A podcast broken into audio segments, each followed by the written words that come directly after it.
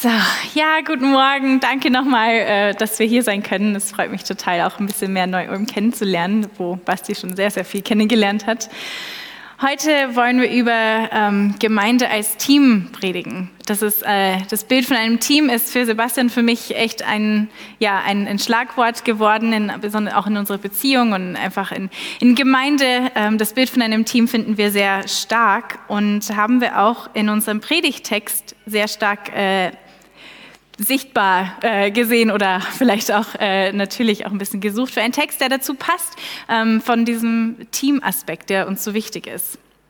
Philippa 2, die Verse 1 bis 5. Bei euch gibt es doch das ermutigende Wort im Auftrag von Christus. Es gibt den tröstenden Zuspruch, der aus der Liebe kommt. Es gibt Gemeinschaft durch den Heiligen Geist. Es gibt herzliches Erbarmen. Und dann macht mich vollends glücklich und habt alle dieselbe Gesinnung, dieselbe Liebe und Eintracht. Verfolgt alle dasselbe Ziel. Handelt nicht aus Selbstsucht oder Eitelkeit. Seid bescheiden und achtet den Bruder oder die Schwester mehr als euch selbst. Denkt nicht an euren eigenen Vorteil, sondern an den der anderen, jeder und jede von euch. Habt im Umgang miteinander stets vor Augen, was für einen Maßstab Jesus Christus gesetzt hat. Ich bin fast schon mein Leben lang Christ, Christin. Es war eigentlich für mich immer sehr normal, irgendwie Christ zu sein. Ich bin in einer Familie aufgewachsen, die regelmäßig in Gottesdienst gegangen ist. Ähm, mein Vater war auch Pastor, also das hat irgendwie dazu gepasst. Ähm, mein Vater war Pastor, mein Großvater war Pastor, meine Onkel sind Pastoren. Also ich bin in so einer Pastorenfamilie aufgewachsen. Das ist ein bisschen ein Familienberuf geworden. Aber deswegen war Christsein, meine frühesten Kindheitserinnerungen, war das gar nicht irgendwie, ja, nicht, dass es nicht wichtig war, aber es war nichts, es war normal. Es, das, das war mein Leben. Und äh, ich habe erst in der Grundschule mehr und mehr gemerkt, ah, okay, andere Leute, das ist nicht ihre Realität. Die sind nicht alle Christen. Es war vielleicht dann noch nicht so Gesprächsthema wie als Teenager, aber es war irgendwie, habe ich doch ähm, langsam gemerkt und ja, war irgendwie äh, für mich schon äh, bemerkenswert. Aber als Teenager war es dann doch ein Gesprächsthema. Also da hatte ich richtig viele Gespräche mit Leuten, mit Freundinnen, die nicht so ganz wussten, wie sie mit mir umgehen sollen manchmal. Ähm, also die hatten auch ein bestimmtes Bild vom Christsein und manchmal habe ich da gut reingepasst, manchmal habe ich da gar nicht reingepasst und da kamen Fragen so, was, du bist Christ? Oder, ach, das gefällt dir bestimmt nicht, du bist Christ. Oder waren dann doch überrascht, dass es mir etwas gefallen hat und, aber du bist ja Christ, die mögen das ja gar nicht. Also so welche Gespräche hatte ich ständig. Und es war richtig krass, dass das ähm, echt äh, ein, dass ich Christ war, war wirklich eine Aussage als Teenager, war wirklich ein Statement. Und ich habe viel darüber nachgedacht, so was, was es bedeutet, Christ zu sein. Das, ähm, und so ein bisschen zu schauen, will ich diese, diesen Statement auch sagen? Will ich das ausleben? Ist das, ähm, womit ich mich identifiziere? Also was bedeutet es, Christ zu sein? Und äh, ich glaube, das ist äh, super spannend irgendwie zu hören. Ich glaube, jeder hat so seine eigenen Erfahrungen damit und ein, eigenen Antworten. Und was ich erlebt habe, ist, wo meine Freunde sehr stark mein Christsein auf mein Tun verbunden haben, wie ich so rüberkomme und, und was ich tue und was ich sage. Tatsächlich habe ich äh, lernen dürfen äh, in meiner Beziehung zu Christus, dass es erstmal ganz schlicht und simpel heißt, ich beziehe mich auf Christus. Deswegen bin ich Christ. Ähm, oder das, das sage ich damit aus. Ich sage nicht damit aus, dass ich jetzt auf einmal alle richtigen Antworten habe oder dass ich alles richtig tue, sondern ich zeige auf Christus. Es geht um ihn und nicht mehr um, nicht um mich. Ich beziehe mich auf Christus.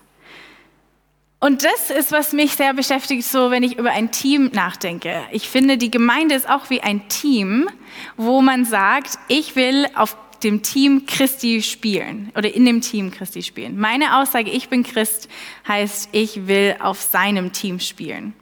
Und es gibt viele Bilder von Gemeinden äh, in, in der Bibel, viele Metaphern und Parallelen. Ähm, die Kirche ist ein Leib, äh, die Kirche ist wie Schafe mit einem Hirten ein wanderndes Volk auf die Suche nach Gott. Und äh, alle von diesen Bildern haben super viele Weisheiten. Und ich finde, eine Sache, die aber für mich, die alle zusammenbringt, ist, ich finde schon, dass es so ein Bild von einem Team gibt. Oder es erinnert mich an ein Team, äh, Bild von einem Team. Natürlich haben alle Metaphern so ihre Lücken und äh, sind nicht, fast nicht immer perfekt, aber man kann immer so Weisheiten draus, rausholen und Parallelen finden. Ein Team ist eine Gruppe an Menschen, die nicht nur das gleiche Interesse irgendwie haben, sondern wirklich das gleiche Ziel haben.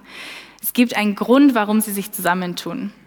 Es gibt eine Motivation ein, hinter ihren Handlungen, die jede Person mit den anderen verbindet. Auch wenn sie völlig unterschiedliche Persönlichkeiten sind, der Grund dahinter ist, was sie verbindet. Und ich habe jetzt nicht Sport gemacht als Teenager. Ich war im, wie ich vorhin gesagt habe, im Theaterbereich, Theater AG. Ich war, also bin noch immer voll Feuer und Flamme für Theater.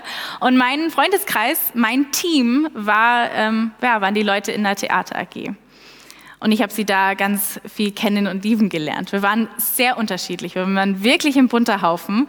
Und äh, ihr könnt es euch wirklich so vorstellen, das war nicht, nicht alle waren direkt begeistert von Theater. Manche haben sich für die Theater AG entschieden, weil sie einfach nichts anderes zu tun hatten. Also wir hatten wirklich Sportlerinnen, wir hatten die super Schlauen in der Schule, die nochmal ein extra äh, Credit, sag mal auf Englisch, gebraucht haben. Und äh, wir hatten die Leute, die ganz so, ja, die Coolen aus der, aus der Klasse. Also wir waren wirklich von diesen stereotypischen Gruppen, hatten wir so eine Person und wir waren alle dann zusammen in unserem Theaterprogramm. Und äh, wir waren auch sehr starke Persönlichkeiten. Es heißt auch nicht ohne Grund Drama, das Dramaprogramm.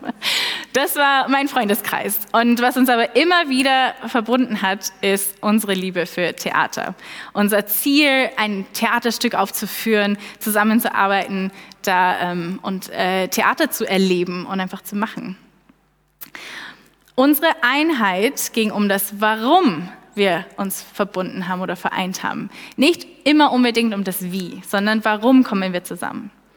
Und zurück zur Gemeinde. Gemeinde ist auch wie ein Team, wo Menschen zusammenkommen, die sich in Christus vereinen. Christus als Ziel, als Fundament, als Grund, warum wir uns treffen.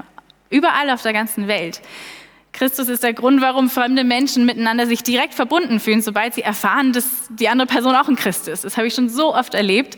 Ich hatte das mal, äh, dass ich einfach spazieren war und dann haben meine Person und ich einander irgendwie angelächelt und angestrahlt und irgendwie war das so ein, und dann hatten wir so ein Gespräch und dann haben wir herausgefunden, dass wir beide Christen sind und es war direkt so ein, oh, wir, wir haben uns irgendwie da verstanden, wir haben uns direkt verbunden gefühlt. Und äh, das kann aber natürlich äh, herausfordernd sein, äh, in einem Team zu sein, wo ganz viele unterschiedliche Persönlichkeiten sind, wo man schon sich verbindet und weiß, was der Grund ist, aber wir vergessen oft doch den Grund, wieso wir uns verbinden. Und Einheit ist sehr herausfordernd. Das kennen wir aus Gemeinden, glaube ich, und auch in ganz vielen verschiedenen Bereichen. Ähm, das ist äh, mit so vielen unterschiedlichen Menschen, äh, die, äh, wenn, wir, wenn wir zusammenkommen, dass es schwierig ist, einheitlich, äh, eine Einheit zu sein. Und Paulus schreibt genau darum in diesem Text. Ähm, und das hat mich ähm, auf jeden Fall in diesem Text begeistert. Am Anfang erwähnte, dass die Gemeinde und die einzelnen Christen eine Menge großartige Dinge machen. Er erwähnt, dass sie ganz viel miteinander erleben mit Gott. Es, da steht, bei euch gibt es doch Ermahnung in Christus. Es gibt Trost in der Liebe. Es gibt Gemeinschaft des Geistes, herzliche Liebe und Barmherzigkeit. Voll die schönen Dinge, voll die tollen Dinge, die man mit Gott erlebt als Gemeinde. Aber dann schreibt er, dann macht mich glücklich und seid eines Sinnes.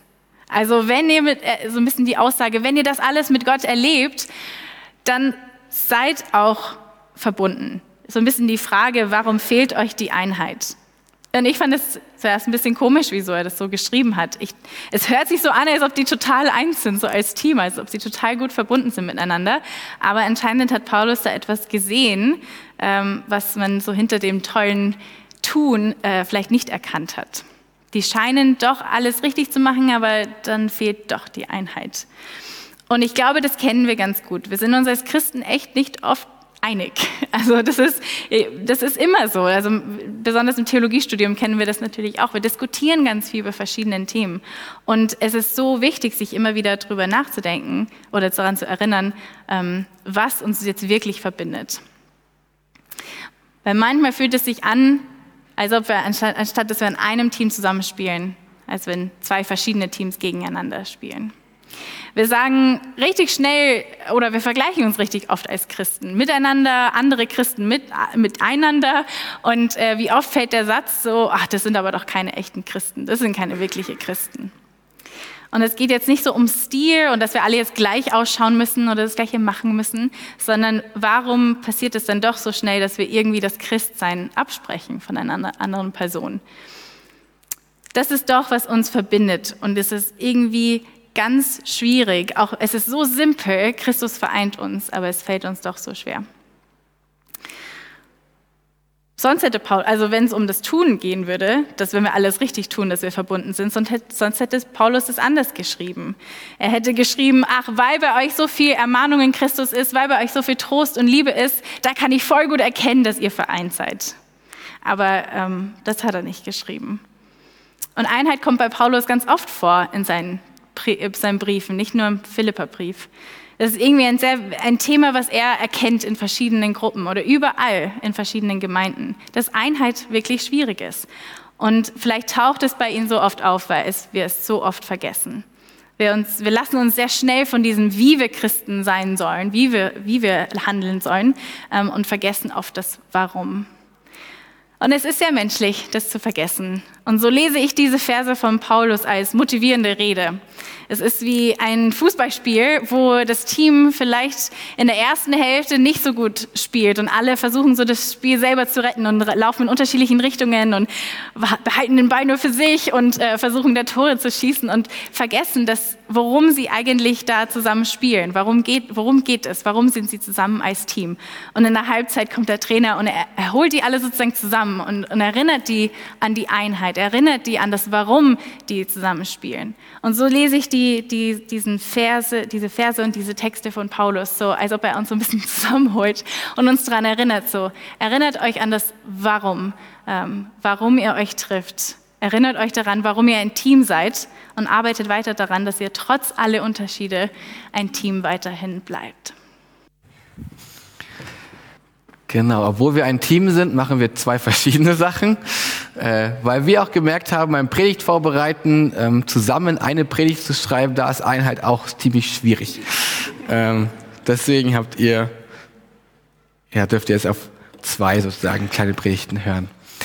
Ich liebe Selbstoptimierung. Ich liebe Apps, die mir das Leben, zumindest versprechen sie das meistens, in irgendeiner Form erleichtern. Womit ich Sachen irgendwie tracken und nachvollziehen kann und wo es irgendwie für mich nachvollziehbar wird, was habe ich eigentlich in meinem Leben so gemacht. In den letzten zwei Jahren habe ich eine App entdeckt, ich will jetzt nicht den Namen sagen, um keine Werbung zu machen, aber da konnte man aufschreiben, was hat man so gemacht. Man hat verschiedene Kategorien angelegt, schlafen, essen, konnte verschiedene Freundesnamen eintragen und damit ein paar Klicks immer eintragen, ich war gerade zwei Stunden dort, drei Stunden da, vier Stunden da. Das Schöne war, am Ende des Monats gab es eine automatische E-Mail, wo dann stand, so, du hast so viel Zeit verbracht mit diesen Personen, mit diesen Sachen, damit hast du praktisch dein Leben verbracht. Und ich fand es irgendwie total cool. Hab dann gemerkt, dass das ziemlich, ziemlich anstrengend ist, das immer einzugeben und jeden Abend dazu sitzen, wie viele Stunden war ich jetzt wo und so. Das war irgendwie anstrengend. Aber ich konnte sehen, ja, wie viel Zeit verbringe ich denn mit welchen Leuten so im Monat? Und natürlich kann man diese Zeit nicht nur quantitativ irgendwie sich angucken, sondern es geht auch um die Qualität, wie schön war das und so. Aber trotzdem konnte ich sehen, okay, ich treffe mich vielleicht mit dieser Person, mit diesem Markus zum Beispiel, habe ich mich jetzt zehn Stunden im Monat getroffen. Das ist schon relativ viel im Vergleich zu der anderen Person, wo es vielleicht nur vier Stunden waren. Meine Frage für euch ist, mit welchen Leuten verbringst du, verbringen Sie denn so Zeit? Was würde eure App denn euch ausgeben, wenn ihr das jetzt mal alles aufschreiben würdet, vielleicht mal ein halbes Jahr ganz motiviert das durchziehen? Was würde dabei rauskommen?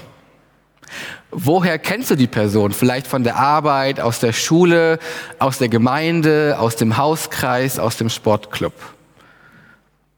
Warum ich das frage, können sich vermutlich einige Menschen von euch schon denken. Es gibt diese tollen Studien, die waren so vor zehn Jahren total beliebt, ich glaube jetzt immer noch, wo es immer heißt, na ja, du bist die Person praktisch aus deinen fünf engsten Freunden. Das heißt, was du tust, das sind alles Dinge, die deine fünf engsten Freunde auch getan haben. Dahinter steht das Prinzip, dass du dich beeinflussen lässt, mal ganz bewusst, mal ganz unbewusst, von den Leuten, mit denen du Zeit verbringst. Zum Beispiel Fiona ist ja in Amerika groß geworden und spricht deswegen fließend Englisch, ist auch Amerikanerin. Und ganz oft spricht sie mich im Alltag auf Englisch an, weil diese Sache, die hat sie nun mal auf Englisch kennengelernt, also spricht sie mich auf Englisch an. Und dann antworte ich ihr auf Englisch natürlich, damit das irgendwie, keine Ahnung, Sinn ergibt. So, und dann merke ich so zwei Stunden später, will ich sie was fragen, und das frage ich auch auf Englisch, obwohl ich Deutscher bin offensichtlich. Und da merke ich, ich übernehme verschiedene Verhaltenszüge, verschiedene Sachen von meiner Partnerin. Das kennt vielleicht ihr von euch und von euren Partnern auch, dass ihr Sachen übernehmt, mal das gute Sachen und mal vielleicht nicht. Die Erkenntnis dahinter, wir lassen uns beeinflussen von unserem Umfeld, mal bewusst, mal unbewusst. Du kommst auf das Familienfest, bist eigentlich gut gelaunt und am Tisch geht's nur darum, wie schlecht das Wetter ist. Entweder es ist viel zu heiß und man kann ja eigentlich nirgendwo mehr hingehen und die Klimaanlage, die ist ja auch so teuer, oder der Schnee, der viele Schnee, das ist ja auch doof, das immer wegzuschippen und irgendwie das Wetter, das passt auch irgendwie nie. Ich habe auch rausgefunden, dass wir Deutschen da sehr, sehr gut dran sind. Um ein Gespräch anzufangen, sagen wir nicht, ah, oh, das ist aber schön, sondern immer, oh, schon blödes Wetter, oder? Wir versuchen immer über das Negative so ein Gespräch anzufangen, so den gemeinsamen Feind das Wetter vielleicht zu haben. Ich weiß nicht. Aber wir merken auch bei einem Familienfest, wenn dann die Leute so reden, ach, da kann man auch gut mitmachen. Das macht dann ja auch ein bisschen Spaß und wir lassen uns davon beeinflussen.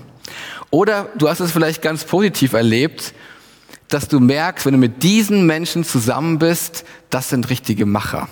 Und die motivieren mich, dass ich auch mal über mein Leben nachdenke. Die motivieren mich, dass ich auch mal neue Träume habe. Mit diesen Menschen bin ich so gern zusammen, weil da geht's mir einfach gut. Und die müssen auch gar nicht viel sagen und auch gar nicht viel machen. Einfach, dass sie da sind, da merke ich, da habe ich so eine Freude in mir. Wir lassen uns von Menschen beeinflussen. Viele Geschichten, gerade ähm, von Teenagern, die einfach eine schwierige Zeit haben, fangen an mit diesem Satz, ja, und dann hat er diesen Freundeskreis kennengelernt.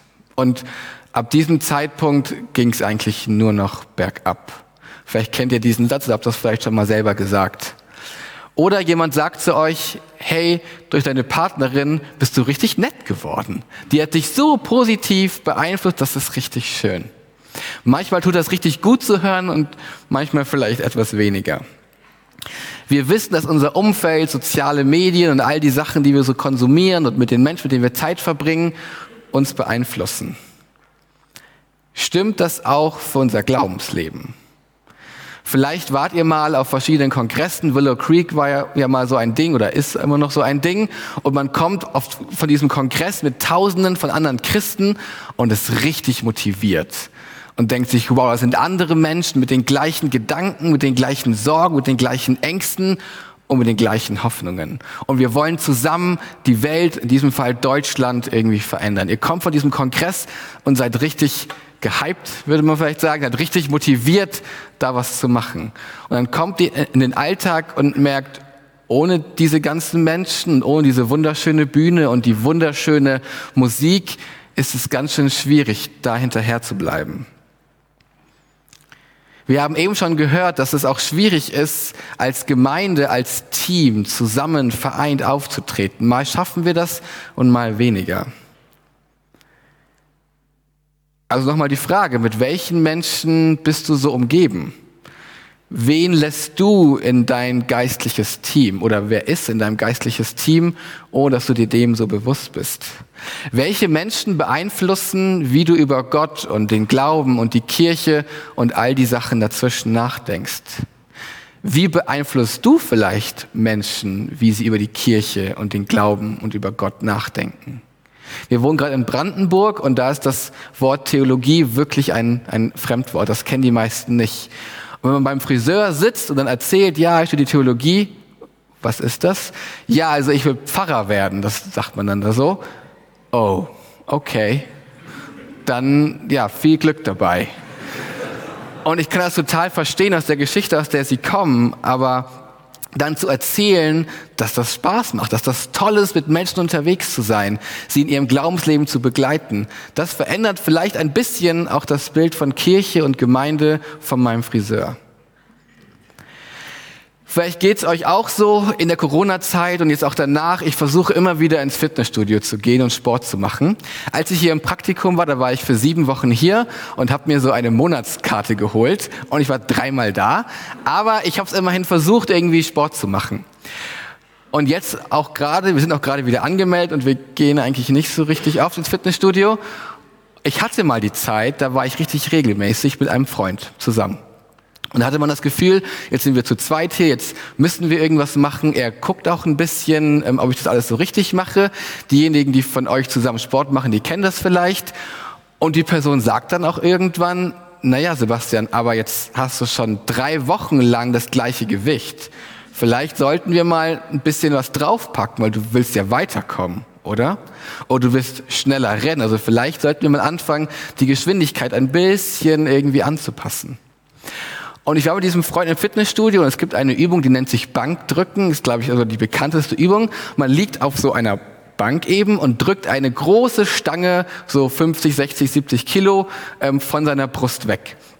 Und das Interessante ist, dass egal wer das macht, egal wie stark oder wie sportlich ist, immer steht eine Person hinter dir, dass falls diese Stange irgendwie runterfällt oder so, die die in irgendeiner Form auffangen kann. Ich frage mich immer, wie kann man 100 Kilo so gebeugt halten? Aber naja, das Spannende ist, man liegt dann da, drückt diese 60 Kilo meinetwegen und die Person steht hinter dir und nimmt ihre beiden Finger, immer so ganz symbolisch auch, und hält die so an die Stange.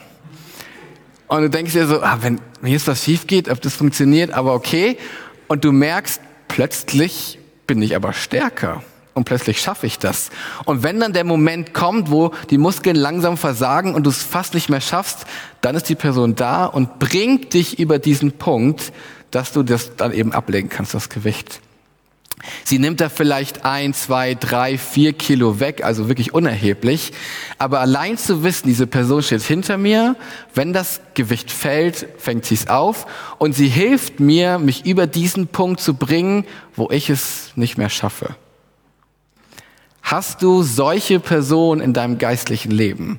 Hast du Personen, die mit dir zusammen mal auf dein geistliches Leben gucken? Die hinter dir stehen, die dich supporten, die dir helfen wollen und die dich mal für einen Moment tragen, wenn du es vielleicht gerade nicht so kannst. Hast du solche Personen in deinem Team, in deinem Hauskreis, deiner Gemeinde, in deinem Freundeskreis? Paulus weist uns in diesem Text auf ein geistliches Merkmal schlechthin hin. Und zwar, Spiritualität ist immer eingebunden in den Kontext von Gemeinschaft. Nahezu alle Geschichten in der Bibel, wo das immer schwierig ist zu sagen, laufen darauf hinaus, dass eine Person was macht, es nicht alleine schafft, es andere Personen braucht oder Gott eingreifen muss. Spiritualität, gerade auch im Neuen Testament, setzt immer eine Gemeinschaft, dann später Gemeinden voraus. Und das sehen wir auch schon ganz zu Beginn der Bibel. In einer der ersten Geschichten in der Erschaffung des Menschen, da gibt es diesen wunderbaren Satz, es ist nicht gut, dass der Mensch alleine sei. Es ist nicht gut, dass du alleine durchs Leben gehst. Es ist nicht gut, dass du alleine durch dein Glaubensleben in dieser Welt gehst. Wie kann so ein Team aussehen? Menschen, die auch mal die unangenehmen Fragen stellen dürfen, die wie beim Sport auf Stagnation hinweisen dürfen, die dich auch mal ermutigen dürfen, heute legen wir mal eine Gewichtsscheibe metaphorisch gesprochen drauf. Menschen, die die Erlaubnis haben, in dein Leben zu sprechen und du schaltest dich direkt ab und sagst, oh, das will ich aber jetzt gar nicht hören. Menschen, denen du so sehr vertraust, dass du dich traust, dich zu offenbaren dass du dich traust, Sachen zu sagen, die du eigentlich keinem erzählen willst. Dass sie gemeinsam mit dir beten. Dass sie gemeinsam mit dir vielleicht Lieder singen, wenn das dein Weg ist, Gott näher zu kommen. Hast du solche Menschen in deinem Team, in deiner Gemeinde?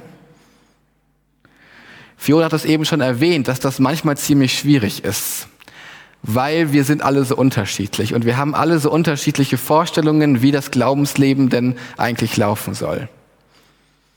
Und trotzdem ist Paulus Wunsch, obwohl diese Gemeinde einer seiner Lieblingsgemeinden ist, wenn man mal äh, das ganze Buch liest. Und trotzdem sagt er ihnen, aber ihr müsst das zusammen machen. Ihr erlebt Gott auf unglaubliche Weise und trotzdem müsst ihr das zusammen machen. Seid ein Team. Unterstützt euch. Habt Liebe als euer Hauptmerkmal. Motiviert euch, sprecht euch Trost zu, vermittelt einander Hoffnung. Und ich finde das so schön, diese Formulierung, die da eigentlich steht, haltet Ausschau. Also spät danach, wenn eine Person Hilfe braucht, dann seht ihr das und ihr geht zu ihr und ihr helft ihr. Leben wir so in unserem Team, in unserer Gemeinde, dass wir Ausschau danach halten, wo wir anderen Leuten helfen, unterstützen, motivieren können? Wenn ich diesen Text von Paulus lese, dann bin ich motiviert. Motiviert, es wenigstens zu versuchen. Wenigstens zu versuchen, in meinem kleinen Kreis das irgendwie ein bisschen vielleicht besser zu machen. Gemeinde und den Ort, wo ich bin, zu einem Trainingslager zu machen, wo Menschen gerne sind, wo sie ihre Fragen stellen können, wo ihre Sorgen Raum und einen Platz haben, wo sie auch zweifeln dürfen, wo Zweifel Teil des Glaubenslebens ist wo Menschen von Gottes Liebe so ergriffen werden, dass sie gar nicht anders können, als von ihm zu erzählen. Dass sie Theologie studieren wollen, dass sie auf die Straße gehen wollen und am liebsten allen davon erzählen wollen, was Gott in ihrem Leben gemacht hat. Wo die Gemeinde Teil der Gesellschaft ist, die Gesellschaft positiv beeinflusst und diesem Auftrag irgendwie nachkommt, sich auch politisch zu engagieren. Wo wir ihnen, den Menschen von Jesus als unseren Erlöser, als unser Vorbild erzählen können. Ohne rot zu werden, ohne aufdringlich zu sein, ohne Scham. Wo wir richtig eng beieinander sind, wie in diesem Beispiel beim Sport. Wo wir solche gute Einflüsse füreinander sind und Trainingspartner finden, die diese Sachen machen dürfen. Das ist ein bisschen Paulus Wunsch von Gemeinde und auch Fiona und mein Wunsch oder Traum von Gemeinde, dass wir so ein Ort werden, so ein Trainingslager nenne ich es mal, wo jung und alt zusammenkommen und gemeinsam von Gott ergriffen werden und gemeinsam auf ihn schauen. Nicht getrennt, sondern einmütig und zusammen. Wenn ich das so sage oder ihr vielleicht so hört, dann sagt ihr, ja, das will ich auch, aber das geht doch eigentlich gar nicht. Das ist doch Utopie, oder? Und wenn ich das so erzähle, dann merke ich, ja, wenn das von mir abhängig ist, dann wird das nichts. Das kann ich euch sagen. Aus eigener Kraft schaffe ich das nicht. Und ich glaube, wir alle schaffen das aus eigener Kraft nicht. Wie oft denke ich dann doch an mich und was mir gerade gut tun würde und was mir hilft. Demut, ah, ist schwierig. Weil Demut macht, wenn man das so hört, das Wort irgendwie, das klingt schon nicht so schön.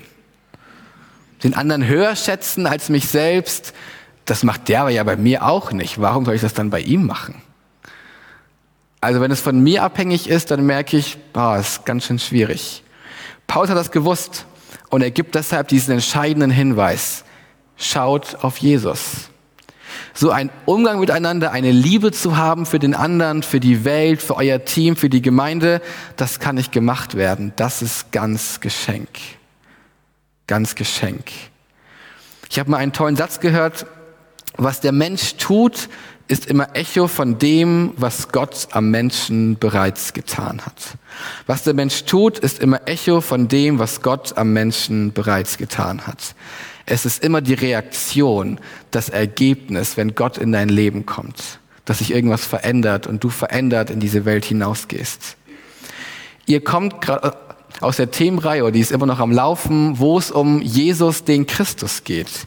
Jesus, den Christus, auch in diesem Text dann später, der ganz erniedrigt wurde und in seinem Tod plötzlich ganz erhöht wurde der aus reinster Demut hervorkommt, der das Haupt der Gemeinde ist und der Richter auf dem Richterstuhl und der letztlich der Erlöser ist und derjenige, der wiederkommen wird.